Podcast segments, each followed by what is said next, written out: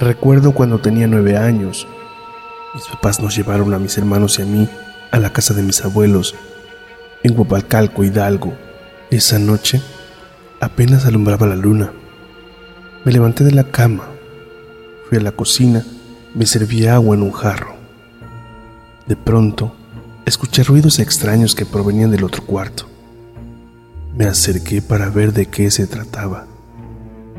Lentamente recorrí la cortina no se distinguía bien.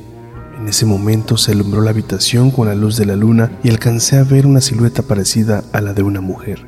Estaba parado al lado de la hamaca donde dormía mi hermanito de un año. Por un momento pensé que era mi madre. Lo que vi estaba encorvado encima de mi hermanito. Hacía ruidos extraños con la boca, como si estuviera succionándolo. Me miró. Su rostro era espantoso. Sus ojos eran enormes y redondos. Sus dientes eran aterradores. Sus manos eran huesudas y tenía las uñas extremadamente largas. Desvié la mirada buscando a mi madre. Vi que ella dormía.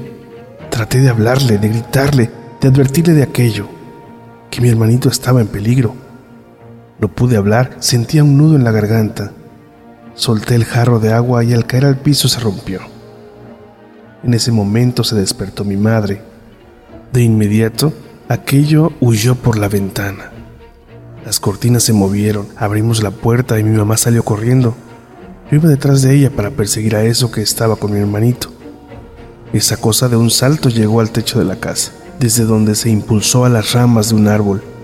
En un abrir y cerrar de ojos se convirtió en una especie de lechuza enorme y salió volando. Mi cuerpo se estremeció de miedo, me quedé inmóvil. En ese momento mi mamá me jaló del brazo. Entramos corriendo a la casa.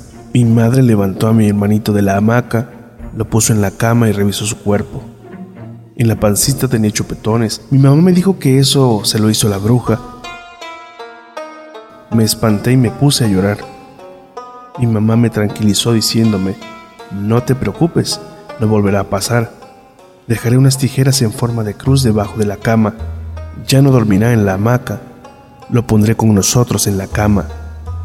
Esa noche no pude conciliar el sueño y jamás volví a la casa de mis abuelos.